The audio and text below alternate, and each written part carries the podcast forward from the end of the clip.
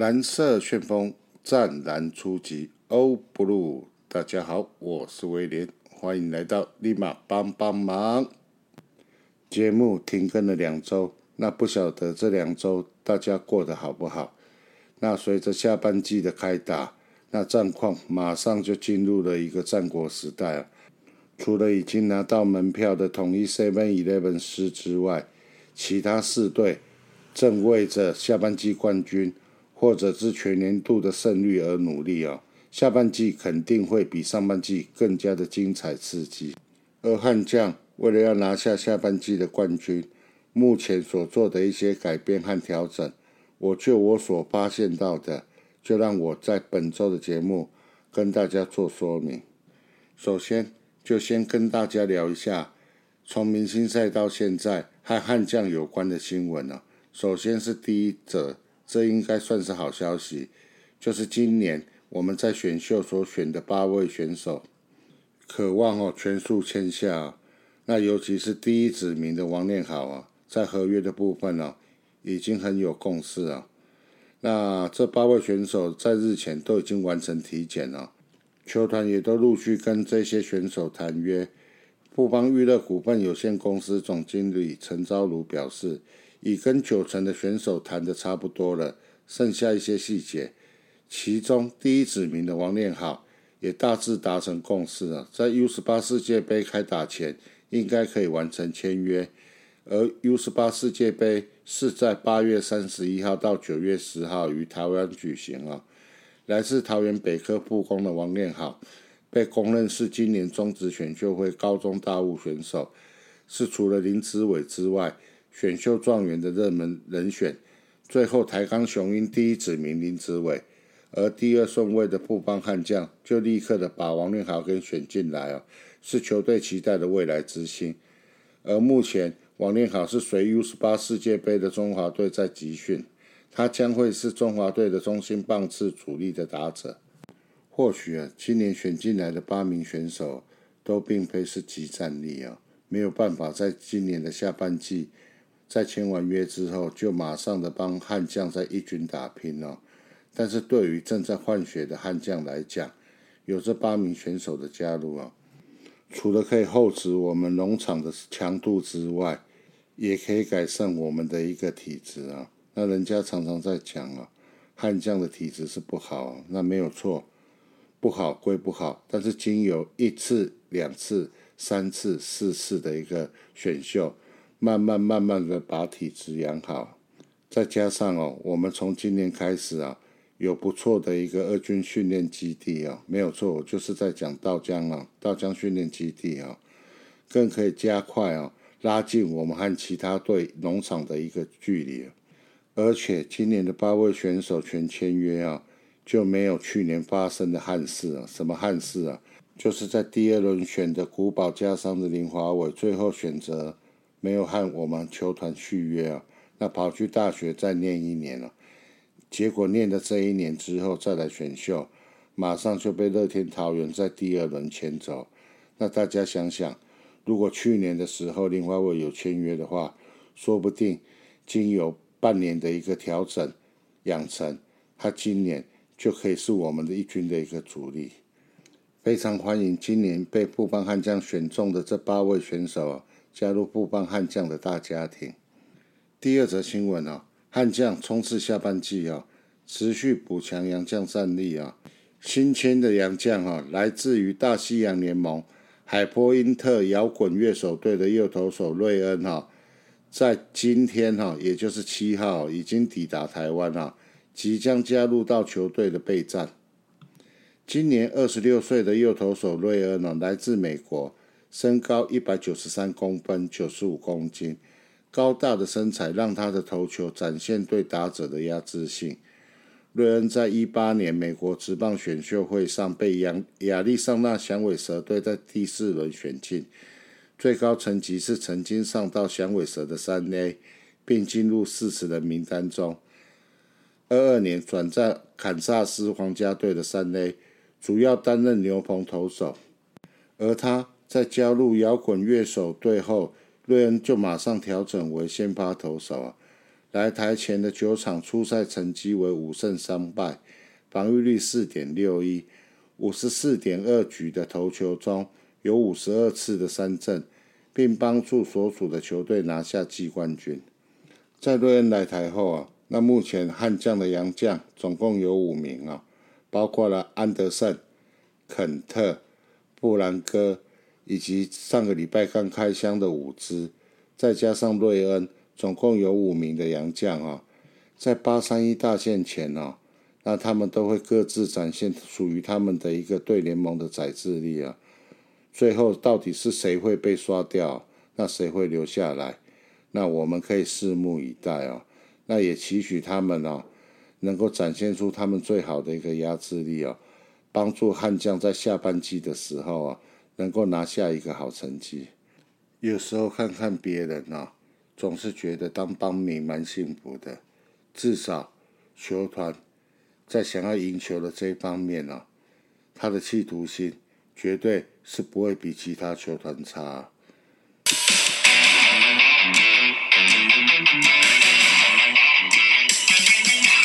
一起来拍手，一起来加油，为福邦悍将加加油。起来拍手，站起来加油，跟福邦悍将来赢球。赢啪啪赢嘛，赢啪啪赢嘛，为福邦悍将加加油。卡布纳萨，卡布纳萨，跟福邦悍将来赢球。接下来来到了上周战况的部分了。上周的悍将原本预定安排的场次是五场，结果因为下雨的关系啊。只打了三场比赛，现在我们就简单的来看一下上周三场比赛的内容。八月二号在新庄主场哦对战热田桃园啊，新羊头五支的开箱啊，五支先发主投五局啊，总共丢掉了七分啊。二局下范国成先获得出生球保送上垒后，伤愈归队的阿德张进德敲出安打，送回悍将的第一分啊。六局。由牛棚接替投球，王卫勇投一局无失分，有一次的三振。陈伟廉投一局啊，对让对手三上三下。李建勋投一局失掉一分，欧书成零点二局失掉两分的被次者分。尤廷威零点一局的无失分啊。悍将在六局下范国成上垒后，林泽轩串联敲出安打，打回悍将的第二分。九局下两出局后，李宗贤、王振堂串联的安打再追回一分，但最终以三比十不敌对手。悍将打线的部分哦，这场比赛敲出十支安打，其中周家乐、叶子庭还有李宗贤各有两支安打的表现。本场次达成纪录的部分，范国成连续九场的上垒，林泽轩连续四场的安打，李宗贤连续五场次的上垒。五支中职生涯初登板，生涯首次夺三振啊！这个是在一局上面对宋家祥的时候，陈伟林跨季连续八又三分之二局的无失分哦。五支的开箱秀，坦白讲哦，那投的非常的差哦。那整场比赛看下来，直球的球速非常快啊，没有错，超过一百五十公里啊。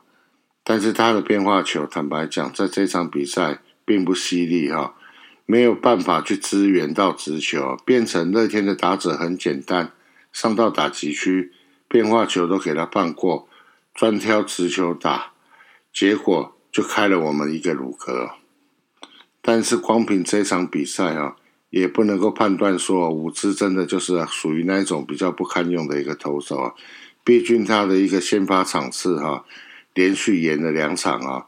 这个对于先发投手在调整上面哦，非常的困难。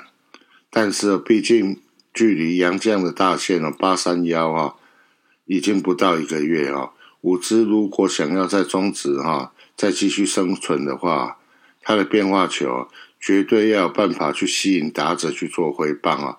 就算没有办法去吸引打者挥棒，那至少也要掩护到直球啊，不然光凭直球的话。哪怕是一百五十公里，也没有办法光靠直球就能够在中职的战场上生存了。至于先发归队的阿德，这场比赛在五支头的时候啊，是以先发捕手的身份啊进入到先发的名单啊。但是在五支下去了之后啊，教练团马上就换其他的捕手上来蹲啊。我觉得这一点的话非常的好，这样可以延长阿德的一个使用啊。毕竟现阶段的一军呢，有戴培峰跟阿贝在蹲捕，那借重张进德的火力的情况下，不要让张进德太过于因为蹲捕的关系过于操劳。比照阿龙对于吉利吉道的一个模式哈，偶尔蹲捕，偶尔 DH，这样子的话。需要阿德火力的时候啊，阿德在；捕手需要支援帮忙的时候，阿德在。但是这样子交叉使用下，阿德又不会因为太累啊，造成他生理上面的一个旧伤又浮现出来啊。毕竟啊，现阶段的一军啊，大概就是新元旭跟高果林在扛。如果能够多个阿德哈，我想对于我们的火力啊，绝对是有极大的一个帮助啊。在国徽还有蒋炮啊，今年的状况都不是很好的一个情形下啊，如果再像上半季一样哦，失去阿德哈，那可能在打线上啊，第三棒 DH 的这一个断层哈，又是我们打线的一个梦魇。本周的第二场比赛啊，八月五号一样在新庄主场的对战中信兄弟啊，悍将中学主题日的第一天啊，迎战中信兄弟啊。悍将在一局下有王胜伟的三垒安打点燃了攻势，王振堂安打，申浩伟的二垒安打，悍将攻下两分取得领先。三局下同样由王胜伟的保送开启契机啊，范国成敲出中外野方向的两分打点全垒打，是范国成本季的第八轰。泽轩也随后补上左外野方向的阳春全垒打，这支全垒打是泽轩本季的第三轰。悍将取得五分的领先，先发投手安德森开赛让对手十二上十二下封锁对手，五局上面临危机，但王胜伟、申浩伟连续的美记守备哦，将伤害降到最低。安德森先发六局被敲出了四支安打，失掉两分了，缴出优质先发。另外有三次的三振，七局下王振堂获得保送。范国成、申浩伟连续的安打，帮助悍将再添一分的保险分。中继投手陈冠勋投一零点一局无失分，布兰哥在七局上化解满垒的危机啊，并且八局续投无失分，合计一点二局无失分拿下中继成功，并投出了两次的三振。九局交给守护神曾俊岳投一局无失分，帮助悍将守住胜利啊。最终悍将就以六比二击败对手。这场比赛队长范国成四打数两安打，贡献两分打点，敲出本季的第八轰。范国成获选为单场的 MVP。王胜伟、申浩伟、林哲轩和叶子婷各有两支安打，悍将团队合作拿下这场比赛的胜利。在这一场比赛达成纪录的部分，哈，悍将中断二连败。郑俊岳连续四局的夺三振了，连续七局的无失分。陈冠勋连续五又三分之二局的无失分。布兰科连续十三局的无失分，连续五又三分之二局的夺三振。对战中信兄弟连续五又三分之二局的无失分。范国成连续十场的上垒。林哲轩连续五场的安打。林哲轩连续五场的安打。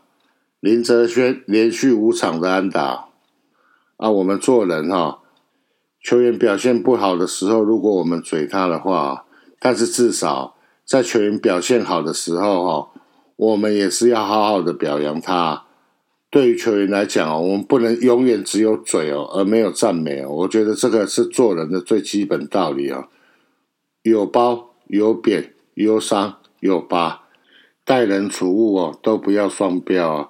不要因为他是旅长哦，我们就只有贬没有褒，只有臭而没有赞美啊。话说，有些时候是我们自己球迷啊自作多情啊。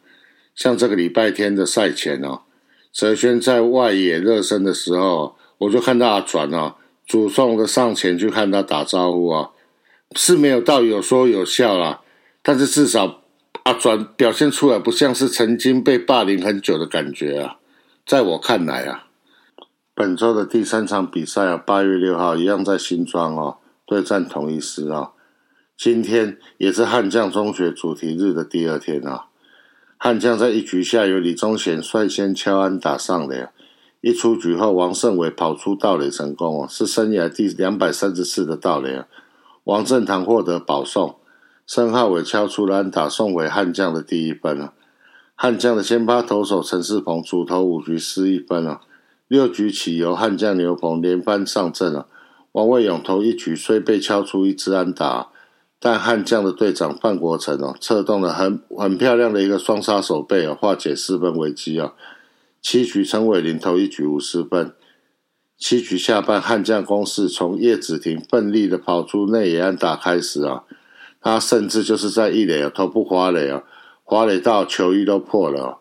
李宗贤随后敲出安打，王胜伟获得保送。满垒的时候，王正堂敲出突破满垒机的安打，攻下两分啊。王正堂也朝休息室哦振奋大吼啊。范国成再补上安打，添得一分。悍将在这一局攻下三分，取得领先。八局由布兰科守住一局无失分，拿下中继成功。九局由就曾俊岳镇守无失分，拿下救援成功。悍将中场以四比一打败对手，拿下二连胜。当场的 MVP 由打出胜利打点的王振堂获得。这个 MVP 也是王振堂相隔八百五十八天后再度于主场获选 MVP 啊，与女儿露比哦一起在 MVP 的舞台上哦跳起胜利的舞蹈。本场哦达成纪录的部分哦，范国成五百场的初赛场数的达成，林哲轩连续六场次的安打，王卫勇对战统一狮队哦跨季连续八又三分之二局的无失分，陈伟林。跨季连续九又三分之二局的无失分，李宗贤连续四次的盗垒成功，王振堂连续四场的安打，王振堂连续四场的打点，范国成连续十一场的上联，布兰科连续十四局的无失分，曾俊岳连续八局的无失分，曾俊岳连续十二次的救援成功。那这一场比赛的一个重点。绝对就是在二局下李宗贤打击时哦，被判妨碍守备的这个 play。看转播的朋友啊，那经由主播和球评哦，能够立即的知道状况哦。但是在现场的我们哦，坦白讲啊，被裁判哦气到气不不了。那为什么气？第一气是气哦，原本呢借由这一个 play 哈，同一师的失误哦。我们拿下两分哦，而且跑者哈进站到了三垒啊，但是因为被判妨碍守备啊，原本在垒上的跑者哈回到了一二垒啊，那由三垒往本垒跑的周家乐被判出局，那往一垒跑的李宗贤被判妨碍守备也出局哦，你说气不气？那第二气的地方是秋哥都上来撸那么久了，那我们全场也也都在等主审把他赶出场。结果非得要撑了那么久之后，才把我们的秋哥赶出去哦。你说现场的我们能不气吗？我们期待秋哥被赶出去，可是等了快一年了。我来解释一下啊，为什么气这两点哦。第一点啊，今年的阿龙啊，已经跟我们示范过至少两次至三次啊，妨碍手手背的跑垒是怎么样发生的啊。但是这几个 play 哈，球都有打到跑垒者啊。所以那时候裁判他们是讲哈，因为跑者啊跑在线内啊，那造成捕手在传接球的时候啊，影响到他传接球的路径哦，去打到跑者啊，所以这个判决是属于妨碍守备的一个判决啊。但是这一次球是完全传偏哈，也没有打到李宗显，但是在经由电视辅助判决之后啊。竟然判李宗贤是妨碍守备哦，那这时候在现场的我们就懵了啊！诶，妨碍守备不是要球砸到跑者才有成立吗？怎么会这一球明明是陈忠宇传歪了啊？那为什么李宗贤还是虽然他是跑在线内啦，但是为什么会被判妨碍守备呢？这个是在现场的我们啊，一头雾水的的状况啊。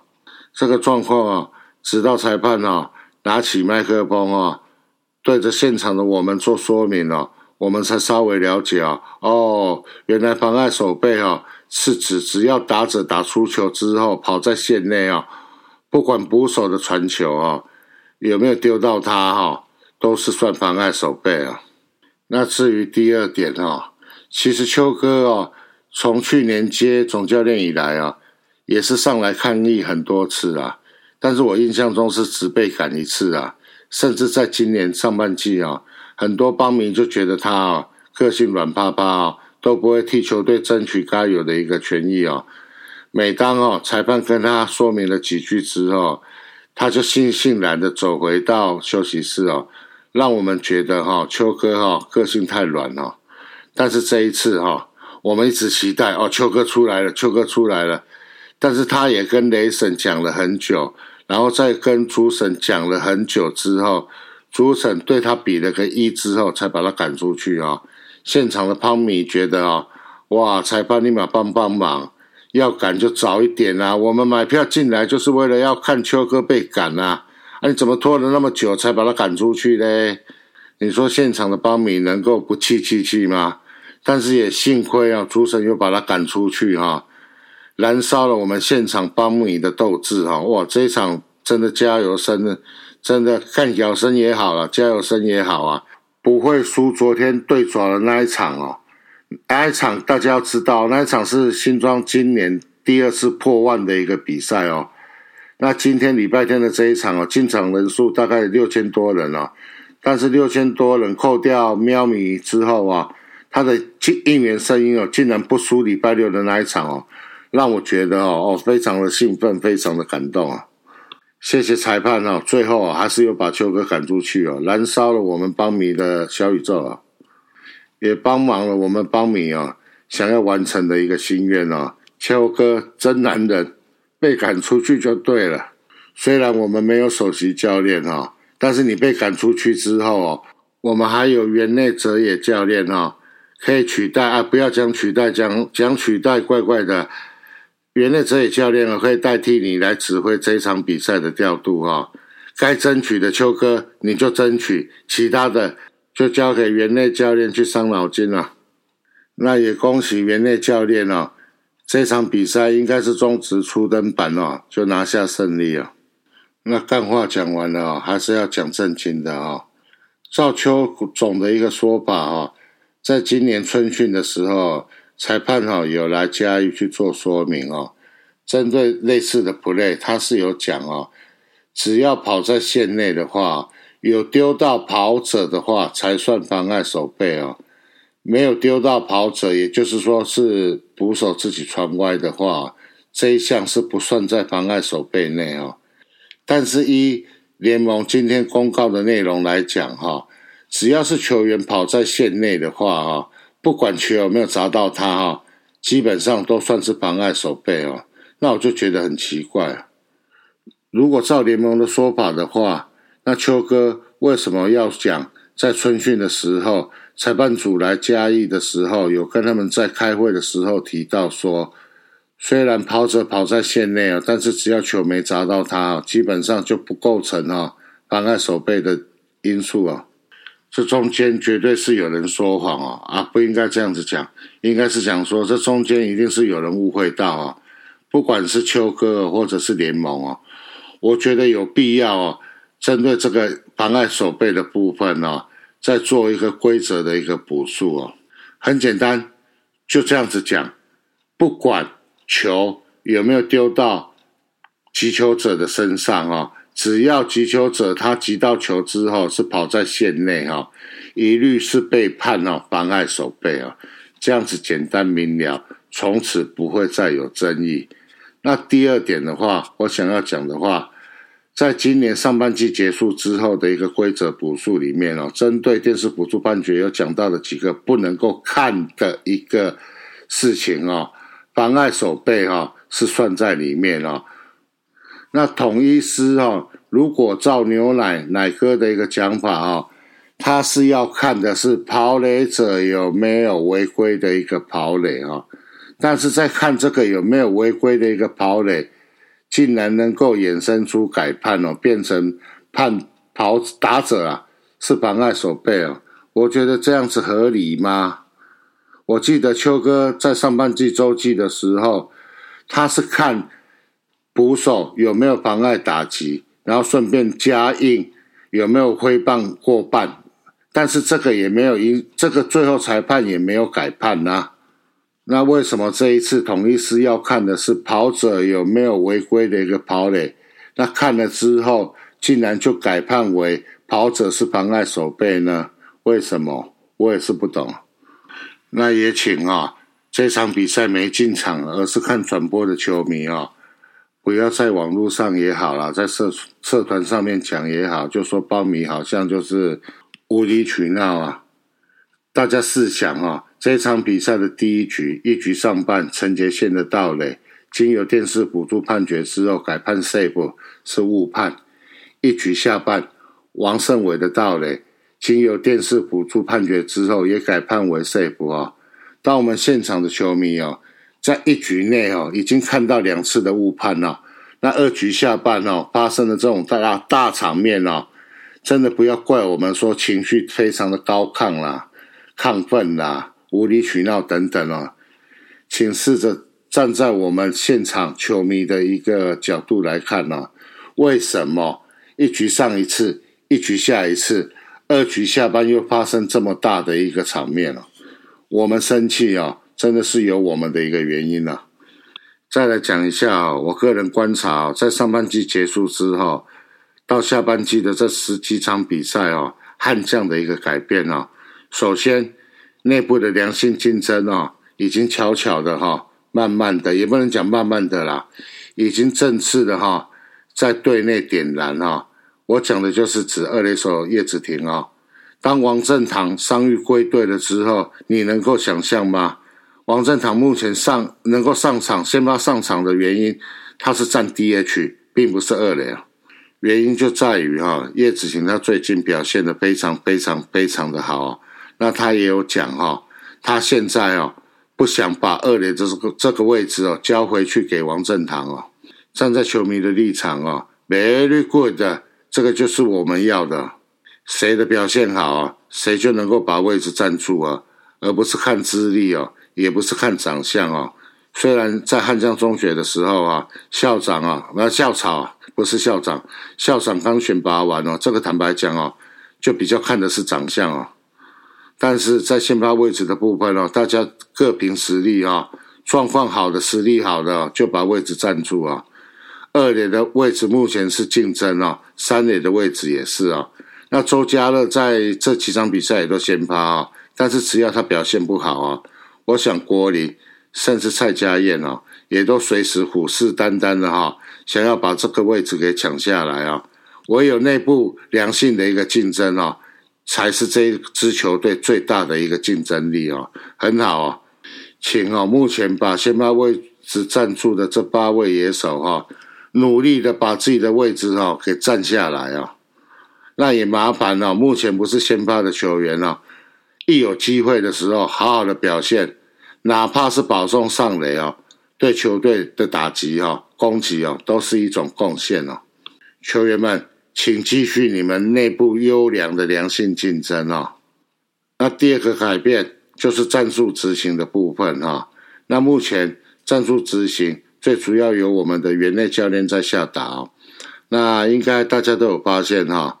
那在下半季的时候啊，悍将在打击攻击上面哈。打带跑的次数，纯盗垒的一个次数，甚至到一二垒要到二三垒的这种双盗垒的一个战术啊，执行哦的次数非常非常的多，那执行的成功率哦也非常的高啊，连王拔哦和哲轩哦，他们都愿意的配合球队的战术去往前盗垒啊，这是让我比较惊讶的一个地方啊，甚至啊，我昨天一场比赛啊。一垒的头部花垒哦，我看到两个人哦，裴峰还有叶子婷哦，哦，真的是蛮感动的。只是我认为了哈，再怎么拼哦，一垒的跑垒不要用头部滑垒的方式哦，很容易受伤哦。万一你滑下去的时候啊，那一垒手为了接球跳起来，但是他落下的时候脚是往你的头或脖子踩的话，哦，这个是非常严重的职业伤害啊，甚至有可能一辈子就没办法打球了。真的真的不要再一垒头部滑垒啊！第三点哈，比较跟上半季不一样的地方啊，是队形的一个稳定哈，一个固定哈。我想上半季大家都知道啊，在换血啊，那包括游击，那包括外野手啊，换了非常多的人上来试哈。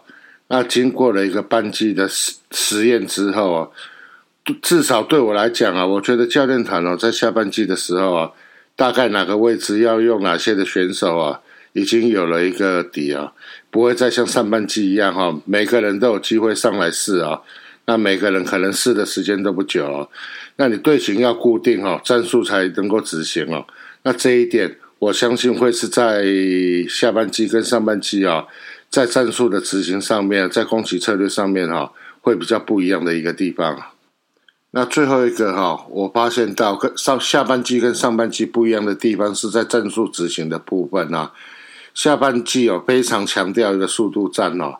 我刚才节目上面已经有讲过哈。包括纯道垒，包括一二垒要往二三垒道，包括打带跑等等哈，在战术的一个执行上面哈，次数上面哈，比上半季来讲啊多非常的多哈。那也幸好啊，执行成功率的部分呢非常高哈。我相信这一点是目前哦，在这十几场比赛哈，目前能够排在第二的一个最主要的一个原因哦。以前可能就单纯的。就是牺牲短打，就是牺牲短打。那坦白讲，对手都知道你要牺牲短打，那这样子战术在执行上面哦，要成功的几率就比较不高哦。要进步哦，就是要有所改变。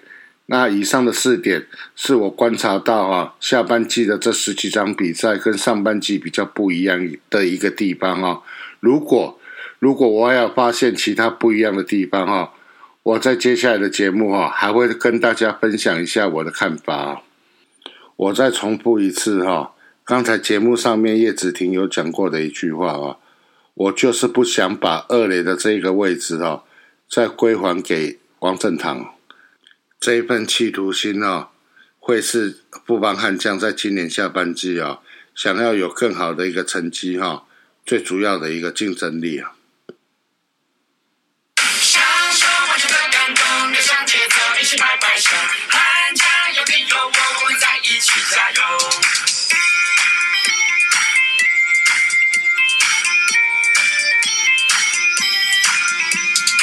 难忘精彩的战局，回味音乐的旋律，期待再一次相遇，我们约好再继续。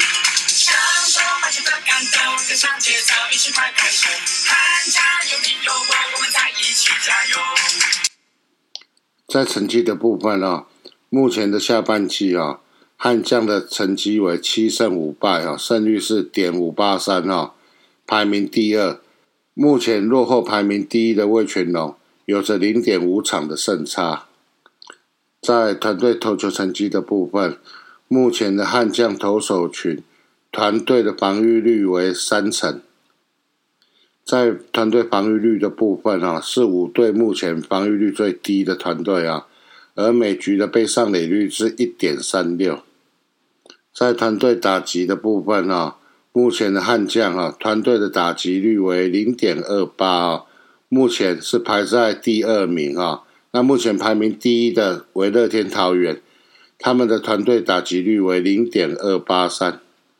而在团队全垒打的部分呢，目前的悍将哈。在下半季，团队是打出了六支全垒打。在五队里面呢，在全垒打的部分，目前是排名在第四哈。那目前团队打出最多全垒打的为乐天桃园，他们的全垒打目前在下半季是打出了十一支。而在团队守备的部分呢，目前的悍将哈，团队的守备率是点九八五，排在团队的第二名哈。那目前团队守备率最高的有两队，分别为魏全龙以及中信兄弟。他们的团队守备率都为点九九五，而在失误的部分哈，目前悍将在下半季是发生了七次的失误，发生失误的部分啊，五队里面目前是排在第二名啊。那目前团队发生失误最少的有两队，分别为魏全龙跟中信兄弟，他们在下半季发生的失误目前都是两次。在个人成绩的部分呢，我们先来看投手啊，在防御率的部分呢，目前悍将的投手就只有肯特上榜啊。肯特目前在防御率是排名第五名啊，他的防御率为三点五九。那在胜投的部分，悍将是没有投手上榜。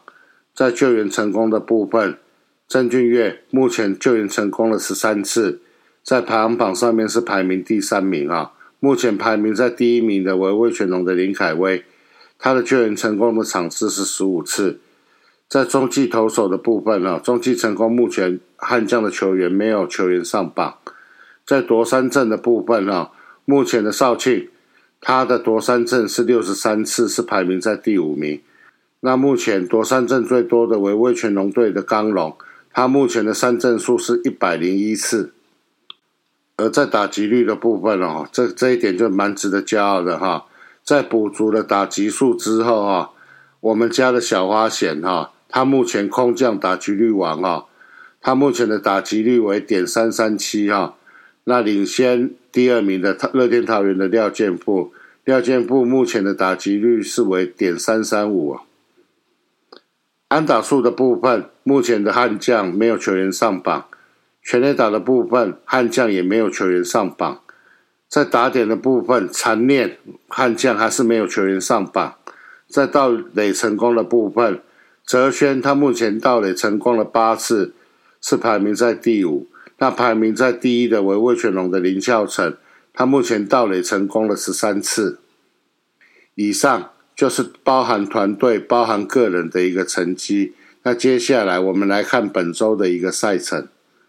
本周的悍将是要打四场比赛，全部都是客场，分别为八月九号到八月十一号是要到桃园做客对战乐天桃园的三连战，而在八月十二号是要到台南做客对战统一狮队，等于这个礼拜的悍将它是一个三加一的一个赛程。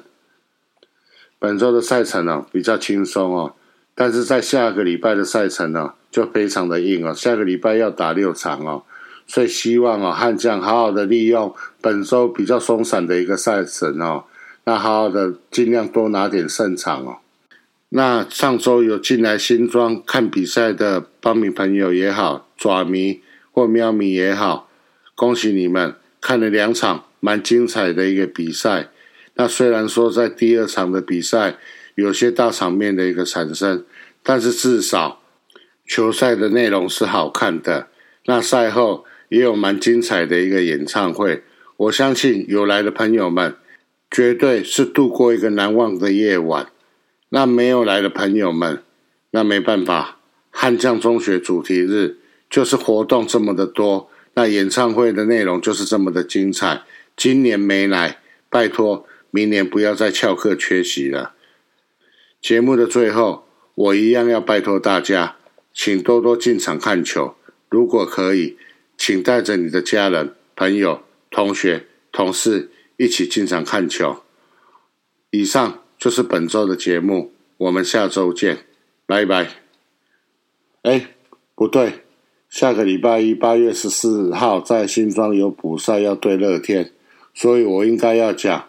以上就是本周的节目内容，我们下下周见，拜拜。